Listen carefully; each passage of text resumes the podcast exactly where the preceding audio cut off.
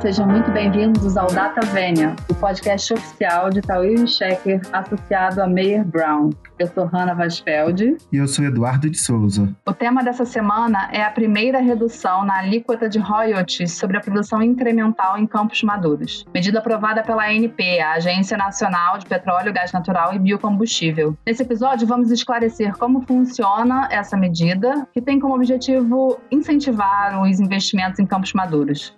E para este assunto, temos a participação de Tiago Macedo, Special Counsel do Grupo de Energia de Itaú e Checker Advogados.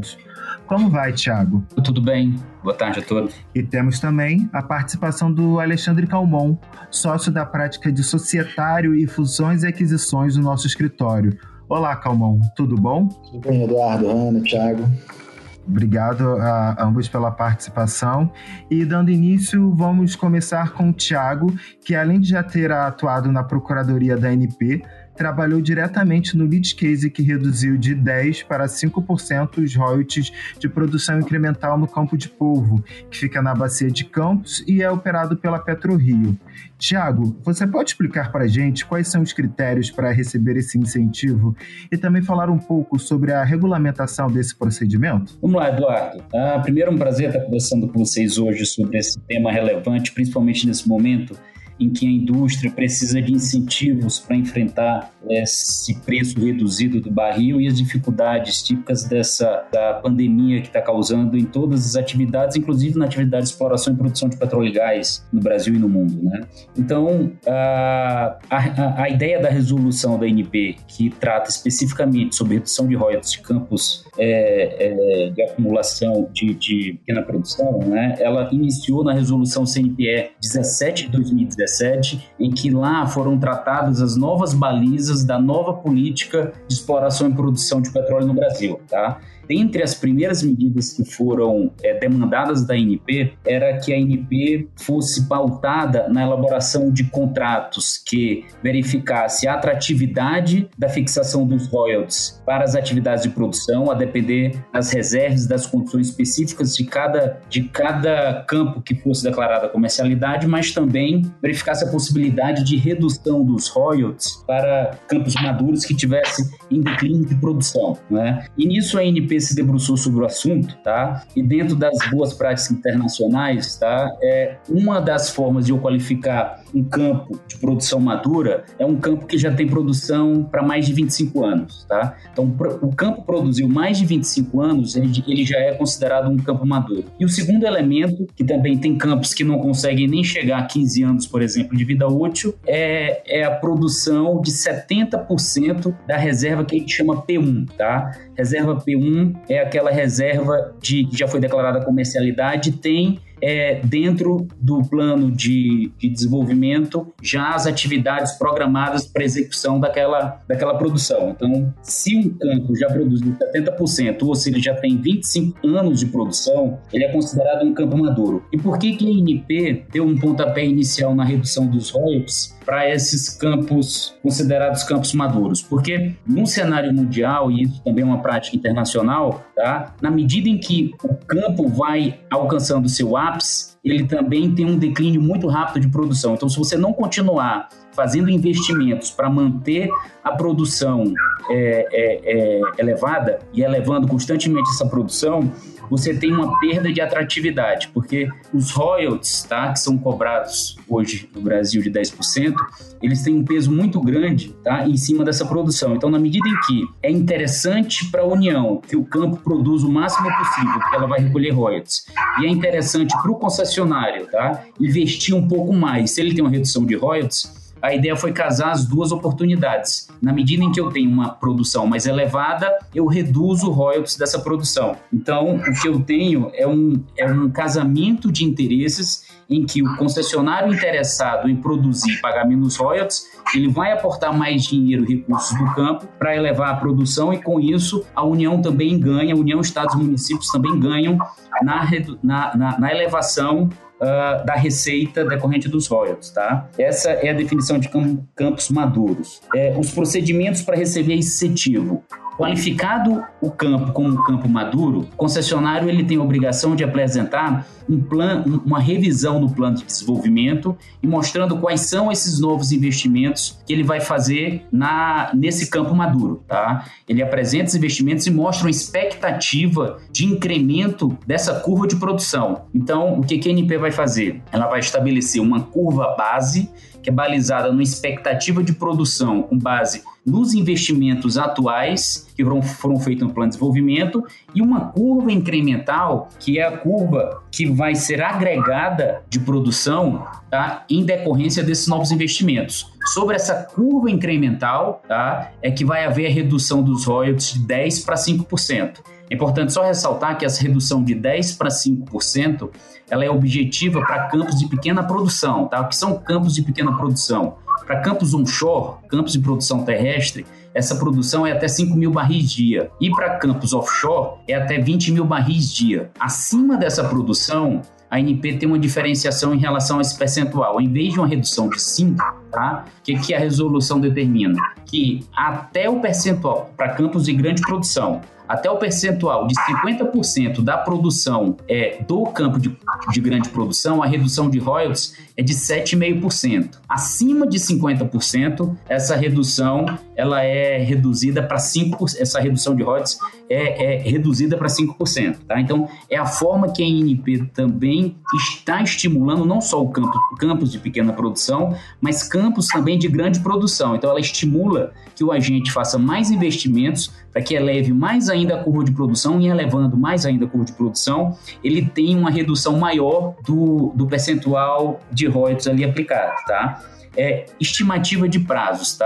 A, a, em regra, a ANP, nesse primeiro caso, ela demorou bastante tempo, porque ainda foi uma curva de aprendizado para entender como traçar essa curva base e como receber essa, essa demanda por novos investimentos com atualização do PD. É, eu, eu, vejo assim, apesar desse primeiro caso ter demorado quase dois anos, tá? Em regra, eu acredito que agora com, com, com essa curva de aprendizado que a NP teve desse primeiro caso, eu creio que ela esteja preparada para analisar a revisão desses planos de desenvolvimento e a redução desses royalties em até oito meses, tá? E por que, que eu falo oito meses? Porque a própria análise do plano de redesenvolvimento, tá? Que é a revisão do plano de desenvolvimento, ela demora um pouquinho. A ANP ela tem um prazo até de seis meses para fazer essa análise. Eu sei que hoje ela está otimizada nessas análises dessas revisões de plano de desenvolvimento, mas eu estimo que a, nesse primeiro cenário ela deva ainda demorar em torno de seis a oito meses para fazer análise de todo o processo, que é o que? A revisão desse plano de desenvolvimento, a, a definição da curva base, a definição da,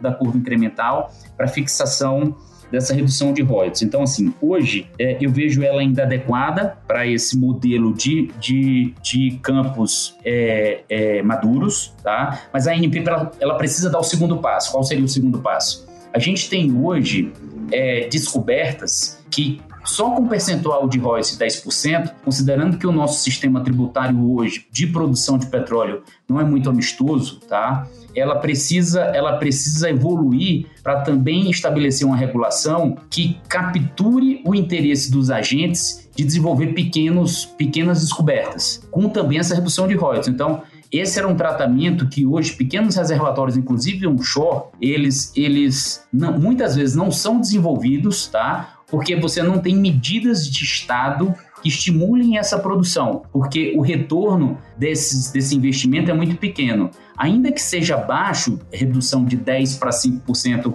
os royalties dessas pequenas descobertas, eu acho que é um elemento importante, um passo importante de evolução na revolução, na regulação que a ANP precisa dar para garantir que essas, essas reservas, essas descobertas, né, de baixo, baixa rentabilidade, tá? Elas sejam otimizadas para que o concessionário tenha mais interesse em colocar recursos lá para fazer o desenvolvimento. Então, eu acho que como um segundo passo, tá? A ANP precisaria editar uma regulação para tutelar a redução de royalties para descobertas cuja rentabilidade fosse, fosse abaixo tá? da, média, da média normal de, de taxa interna de retorno dessa, dessa questão de, desses investimentos é, exploração e produção, que é, em média em torno de 12% a 17% ao ano. Excelente, Thiago, obrigada. Achei super didático. É, agora, falando um pouco mais sobre o ponto de vista do mercado, a medida parece estar bastante alinhada com as diretrizes do REAT, que é o Programa de Revitalização da Atividade de Exploração e Produção de Petróleo e Gás em Áreas Terrestres.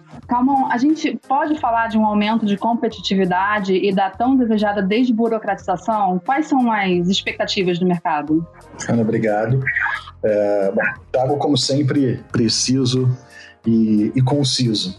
Aqui eu vou me permitir alguns comentários é, mais genéricos como o mercado como um todo, ainda mais tendo em vista o atual cenário. É importante é, que fique claro que a gravação desse podcast se dá no dia 27 de abril. Então nós estamos exatamente, enfim, no, talvez no que eu ainda considero que é o início de um cenário de incerteza em razão da, da pandemia global que nós vivemos. Mas para a indústria de petróleo, é, tão relevante quanto a questão da pandemia é a crise de preço que nós estamos acompanhando desde de, do final de fevereiro, início de março, que ao se misturar com o cenário grave de, de pandemia que resultou no fechamento das principais economias globais, formou a tempestade perfeita do ponto de vista de impacto, é, tanto em atividades de exploração quanto em atividades de produção de petróleo, globalmente falando. Tá? Nesse contexto, é, o Brasil é agora apresentado com dificuldades é, ainda maiores do, do, que as que vinha enfrentando, com é, bastante sucesso, inclusive, é, no que diz respeito à indústria do petróleo, nos últimos anos. É, a verdade é que o REAT é, e aí eu vou me permitir, nós, você tocou na questão do REAT 2020, mas eu acho que a gente poderia fazer uma digressão. É, a verdade é que existia uma percepção no governo brasileiro, já há muitos anos, de que era preciso pensar é, a indústria do petróleo no Brasil além da questão do pré-sal.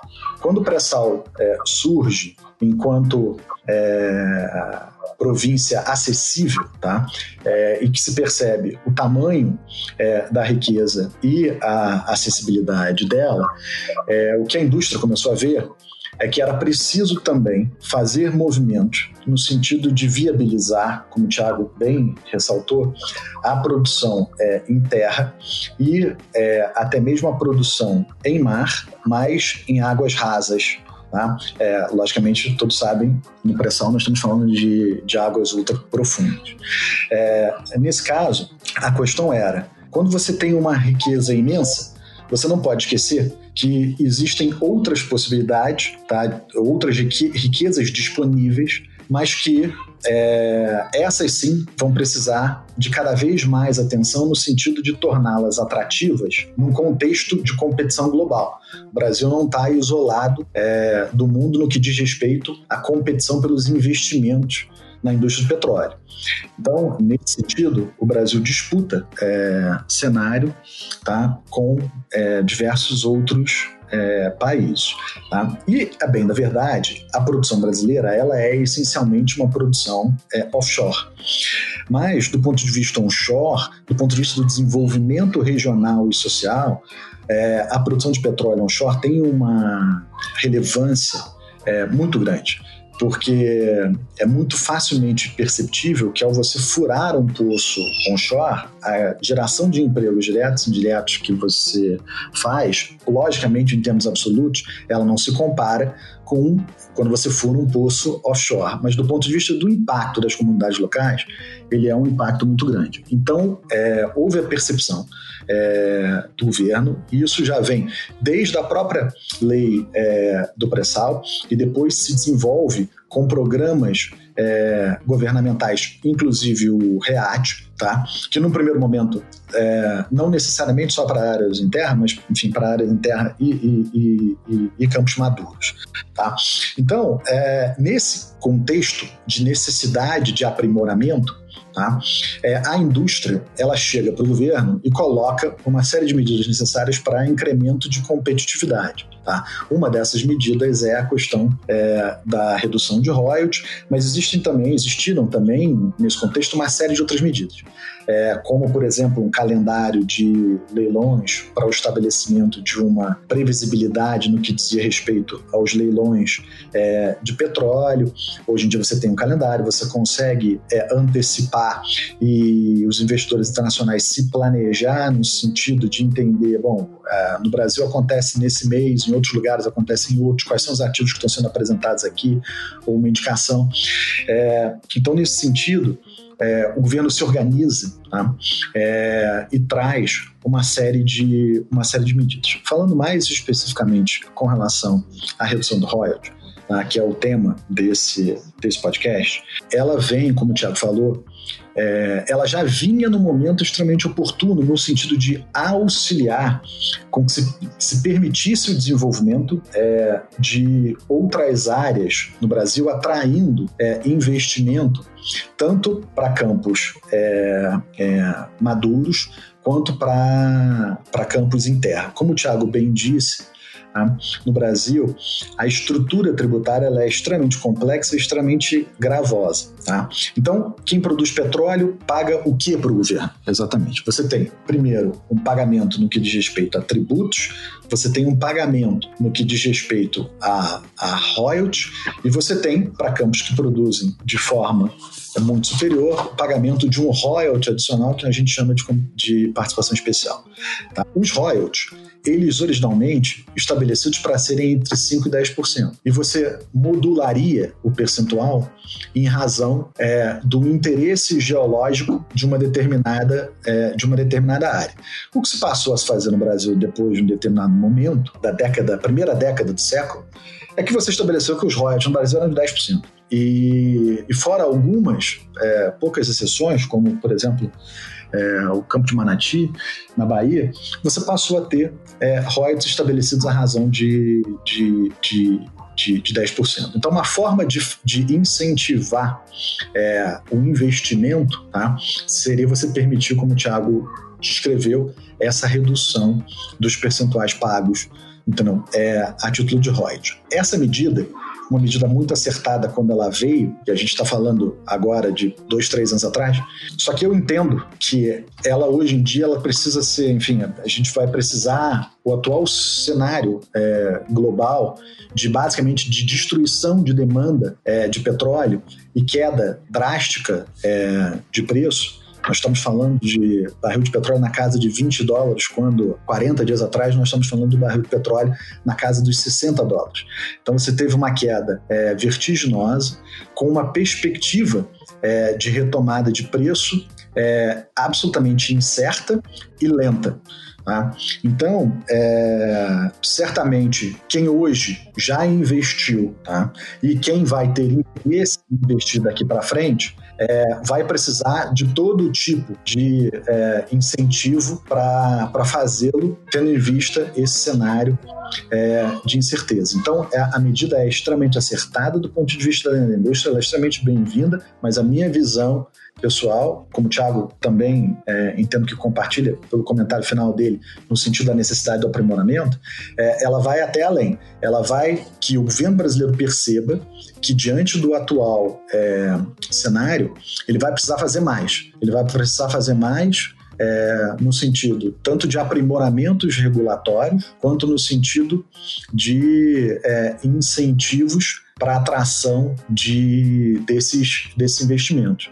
É, nós tivemos a coisa de duas semanas, se não me falha a memória, um, a ANP é, revendo a projeção de arrecadação com os royalties para o ano de 2020 em alguma coisa como é, entre 3 e 4 bilhões. é, a menos, em razão do, do, da redução, logicamente, do preço, essencialmente, mas também, certamente, considerando que alguns projetos não vão se, torna, vão se tornar inviáveis no atual patamar de preço. Daí a necessidade é, do governo de tomar medidas. Eu entendo que hoje é, o governo deveria pensar é, seriamente num uh, plano Marshall ou num New Deal, a depender de como cada um entende é, cada uma dessas iniciativas governamentais. O governo brasileiro deveria estar pensando sim num, é, num REAT ainda mais forte, não só para campos é, onshore, mas também para campos maduros, nesse cenário que vem, como uma medida de, de, como uma medida de emergência. Porque, do contrário, é, certamente haverá um grande sofrimento por parte dos é, agentes é, da indústria nesse atual é, cenário. Não obstante, é, toda a curva ascendente que tem sido construída e que foi construída no Brasil. Mas eu acho que aqui também, para concluir, eu acho importante pontuar que se nós olharmos o processo de desinvestimento da Petrobras, é, os ativos que a Petrobras está desinvestindo são exatamente é, campos maduros, onde o retorno é, para a Petrobras é, é, claramente muito menor do que o retorno que é para a Petrobras nos ativos de, de, de, de pré-sal. Então, é, é preciso, num momento de baixo preço e certamente de uma competição enorme por investimentos, que o Brasil consiga se mostrar é, atrativo para continuar nessa curva super ascendente de atração de investimentos. Se nós olharmos o resultado dos leilões de petróleo realizados no ano passado, é uma clara demonstração de, do interesse é, global em, nas oportunidades colocadas à disposição é, pelo governo brasileiro. Só que num cenário completamente diferente hoje é, que nós temos, o governo brasileiro precisará fazer mais. E, e, e nesse contexto, é, é, é muito bem-vindo a essa primeira é, redução, que certamente vai ser seguida é, por uma série é, de, de outras. Excelente, Calmon. Obrigada, viu? Tiago, você, você gostaria de complementar com algum comentário? É fazendo coro aí uh, ao que o Calmon falou e concordando integralmente com ele, tá? Nesse atual cenário de preço de barril a 20 dólares, em que você tem é, é, é, problemas de economia que estão afetando o consumo e você tem uma sobreprodução, é natural que é, até que haja um ajuste de produção no mundo, que os países ajustem a sua produção em função do preço e em razão da demanda que está sendo esperada na geração, na, na, no consumo, principalmente da China, que desaqueceu bastante em relação ao crescimento dos últimos anos, principalmente considerando o cenário de Covid, é, até que haja um uma estabilidade de produção e uma adequação de demanda e oferta, eu creio que o barril ainda deva girar em torno de 40 dólares. Então, ainda que o governo tente incentivar a manutenção de algumas produção, de alguma produção ou a manutenção da produção atual, e que a gente já vê as notícias da Petrobras hibernando algumas instalações de produção, é natural que, as, mesmo que, hajam, que haja medidas de governo que tentem estipular ou manter essa produção, é natural que essa produção continue paralisada por, por um ajuste de, de, de oferta e de demanda mundial por essa uhum. commodity, tá? Pelo óleo. Uhum. Então, assim, e aí olhando também pelo outro lado, né? A gente está também no momento em que a, a, o erário tá, de estados, união e município, eles também estão bastante pressionados. Então, assim, a gente tem que olhar, a gente tem que ver realmente que se o governo não tomar medidas, a produção pode reduzir muito além do que seria necessário para esse ajuste uh, uh, de oferta e produção, oferta e demanda, mas que, por outro lado, esse ajuste não pode, eh, de certa forma, reduzir muito uh, o retorno dos royalties, dos tributos que são gerados por essa, por essa produção, porque senão você também viabiliza a execução da função do Estado. Então, é, é, eu, eu concordo integralmente com o Calmon, mas sei também que a União, Estados e Municípios vivem nesse dilema de é, não posso matar minha galinha de ovos de ouro, mas também não posso ficar sem meus ovos, ainda que minimamente ali produzidos. Então, é, é, entendendo bem esse cenário, é muito claro que a gente vai passar por uma redução de produção ainda esse ano, você vai ter uma redução de royalties, mas há também espaço e há muito espaço para medidas de incentivo dessa produção, principalmente com ajustes, é, é, eu acho, na parte tributária, ou até mesmo permitindo que em algumas situações, tá? a, a lei otorgasse à ANP a redução ainda mais desses royalties, que pode, que ao invés de ter o limite de 5, ele pudesse ser reduzido para um patamar até de zero, na medida em que projetos com baixo retorno nesse preço de barril pudessem ser incentivados pelo menos para geração de trabalho, renda e de tributos deixando de lado agora nesse momento é, os royalties né, como uma receita extraordinária aí que o Estado teria pela produção. Então, eu acho que nesse momento de pandemia, se otorgasse a NP mais essa, essa liberdade de tentar reduzir um pouco mais os royalties abaixo dos 5%, eu acho que a gente teria uma perspectiva de ótimo cenário, principalmente olhando para a geração de emprego e renda e de geração de tributos ah, para o erário, que de certa forma compensaria essa redução de royalties. Obrigado, Rana. É, bom, Thiago, novamente é, no ponto é, certamente toca num assunto que podia ser objeto de um novo podcast. Mas eu não queria, eu queria aproveitar e estressar o final da fala do Tiago, porque é, ela é muito oportuna e, e novamente precisa porque é preciso no Brasil, especialmente em momentos de emergência, como que nós vivemos hoje, é que se perceba que o principal foco deve ser a manutenção da atividade produtiva. E para isso, é, e a preservação e a, e a, consequência da manutenção da atividade produtiva principal é a manutenção do emprego.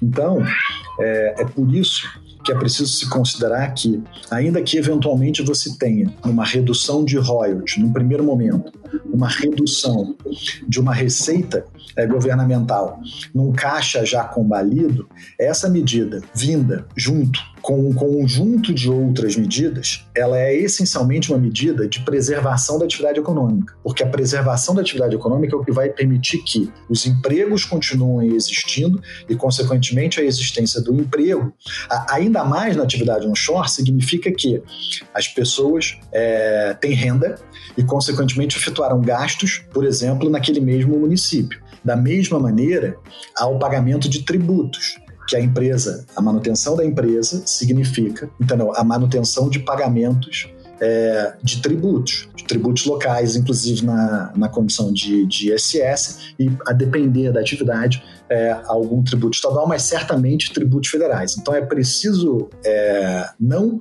entender, quando se fala na necessidade de redução de royalties, não se pode ter a visão míope de que nós estamos falando exclusivamente da, de, uma, de uma perda de receita. Mas ela é, sim, claro, obviamente, uma perda de receita por um lado, mas ela equivale a um ganho então, muito superior quando nós estamos falando da manutenção é, de emprego e da capacidade é, contributiva de um negócio, tá? especialmente quando a gente está falando de uma atividade onshore.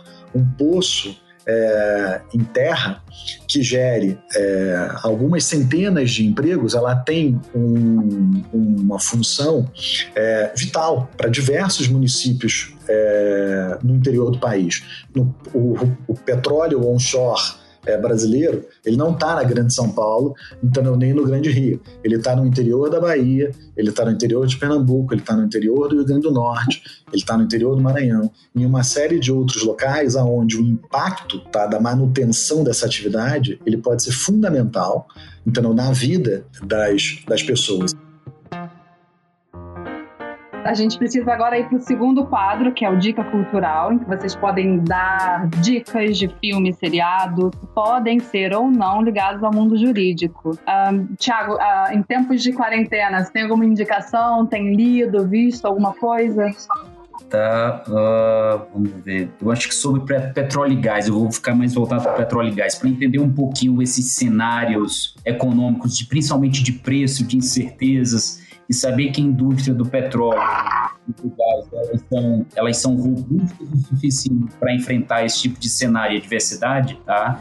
é um que eu gosto muito, que foi o primeiro que eu li, tá? É do Daniel Yerg, o The Prize. Tá? Ele conta um pouquinho da história do petróleo nos Estados Unidos, o desenvolvimento dele na Inglaterra, na Arábia, e conta um pouquinho da geopolítica do petróleo ali até a década de 80, que é a principal momento que a gente vê muito a turbulência do, do preço do barril, de novas descobertas e a geopolítica do petróleo como um todo, tá? Ótima dica, obrigada, Thiago. E, e você, Camon, tem alguma coisa para indicar? A, a, minha dica, ela na realidade não tem relação com, com a indústria do petróleo, ela tem relação talvez com o momento em que a gente está vivendo vivendo.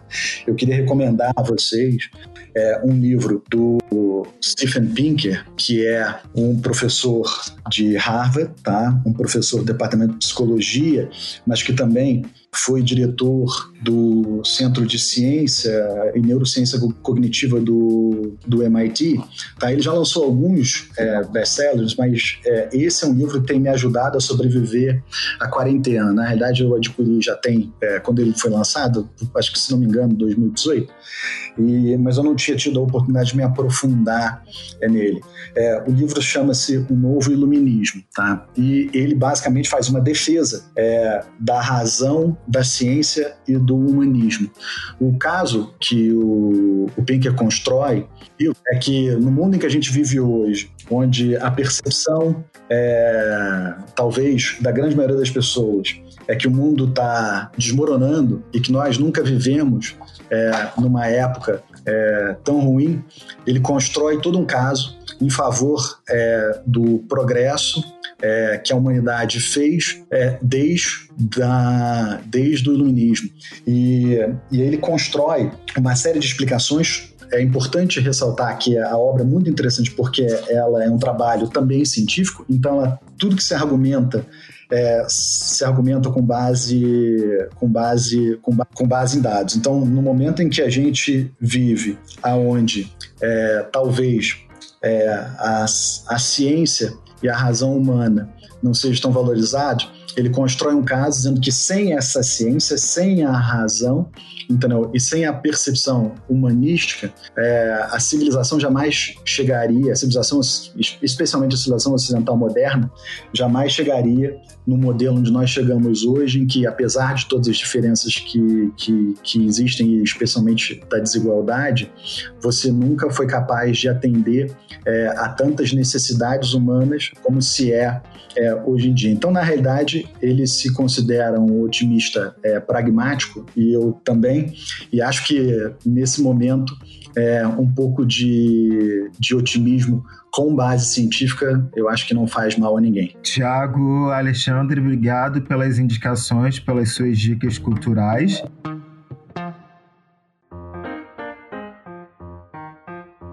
E agora a gente vai para o nosso último quadro, que é o Começando Direito. E aqui a gente pede para que os nossos convidados deem uma dica ou uma orientação para quem está começando agora no mundo jurídico pode ser um curso ou um ramo específico do direito, fica à vontade de vocês. Tiago, por exemplo, pode falar com propriedade do que é, do que é uma experiência dentro de uma agência reguladora e de um escritório de, de advocacia, não é mesmo, Tiago? Bom, sem dúvida. Ah, eu tive a, a grande honra de chefiar procurador da ANP como procurador-geral da agência por sete anos, né, de 2010 a final de 2016. Eu aceitei o convite aí da Advocacia Geral da União para liderar a equipe de procuradores federais que em parte ainda continuam por lá, tá? E dentro da Agência Nacional do Petróleo é que eu aprendi efetivamente a regulação de petróleo e a entender mais economicamente essa atividade, tá? Uma das, uma das questões que é mais importante para quem trabalha do direito do petróleo é que a dogmática jurídica ela não é o principal ponto. Se você não entender de economia e da regulação da atividade que você está atuando, o direito lhe serve de muito pouco. Então, nos sete anos que eu passei lá à frente da NP,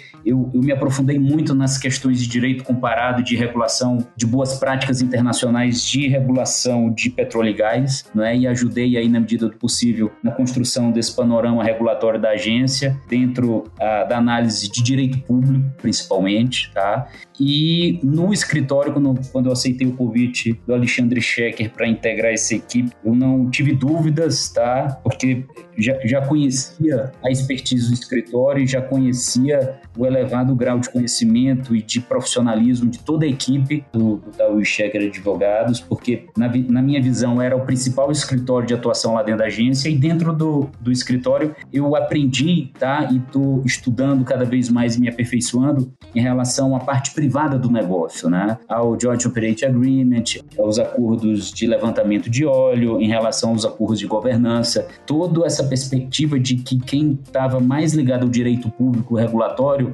não tinha tanto contato. Então, assim, é, é, eu estou agora concluindo ainda a minha formação do público para o privado, é? Para fechar, entendeu? Essa cadeia de entender o funcionamento privado e como a regulação precisa ser otimizada e melhorada para melhor atender essa perspectiva do ponto de vista privado. Não é? Então, a regulação nada mais é do que você tentar elaborar normas públicas de gestão em que você contrapõe uma atividade privada tá, dentro de uma concessão que ela é de interesse nacional, no caso do petróleo e gás. Então, é o que eu aconselharia para quem está começando agora a estudar direito, a querer um pouco se aprofundar direito do petróleo, é, é sempre analisar é, as leis principais, que são a Lei 9478, a Lei 12351, tá, a primeira é sobre o regime de concessão, a segunda sobre o regime de partilha e a, analisar a regulação da agência, tá? Dentro, dessa, dentro desse cenário tá, de público, um livro que eu aconselharia também nessa questão de indicação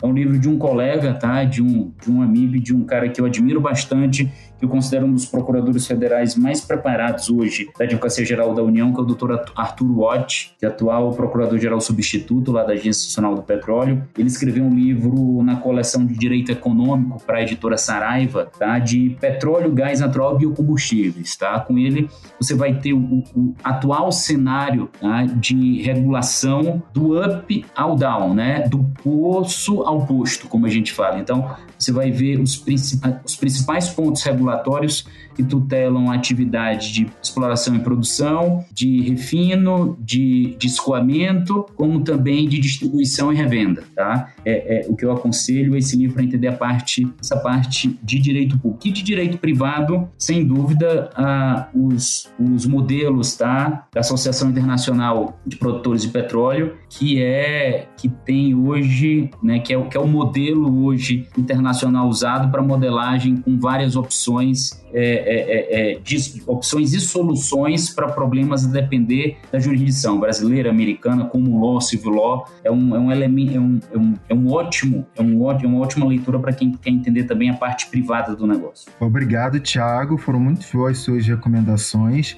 É, Calmon, você tem uma, alguma dica para os nossos ouvintes? Sem dúvida. Como a gente, como eu entendo, talvez a gente esteja falando para pessoas que ainda estão na faculdade ou talvez estejam no início da faculdade, eu acho que tem é, talvez um par de dicas que é fundamental. É, uma delas é no sentido de que talvez quando você esteja no início da faculdade, você talvez não valorize tanto o que antigamente nós chamávamos de ciclo básico são aquelas disciplinas que serão usadas mais para frente como fundamento de todas as outras que ajudam a desenvolver a questão do raciocínio é, jurídico e a compreensão de temas básicos. Hoje em dia, o que a gente verifica muitas vezes no mercado de trabalho em, é, em profissionais é que talvez você pudesse ter em, em muitos momentos é, em muitos deles, um aperfeiçoamento é, melhor e mais profundo conceitos, de conceitos básicos que é, poderiam ser melhor trabalhados. Então, uma recomendação é: não acho que o início da faculdade ele é, ele não tem utilidade ou que talvez seja de difícil aplicação por talvez ser um pouco etéreo as matérias. Não, ela, elas têm, elas vão servir é, fundamentalmente para construção é, da sua compreensão de temas jurídicos no futuro é, muito mais complexos que vão precisar ser melhor elaborados e elaborados de forma profunda, é, quanto mais a gente avança na profissão. E se você não desenvolve é, essa base, que basicamente é composta muitas vezes pelo pensamento crítico, pela questão da escrita escorreita, Com essas dicas que encerramos mais uma edição do Data Vênia, o podcast oficial de Tauil Checker Advogados, associado a Meyer Brown. Lembrando que você pode nos acompanhar nas redes sociais. No Instagram estamos como Tauil Checker, tudo junto. E no LinkedIn, Tauil Checker Advogados. E caso você tenha alguma dúvida ou queira fazer alguma sugestão, estamos disponíveis através desses canais, via mensagens ou direct. Obrigado a todos e até a próxima edição.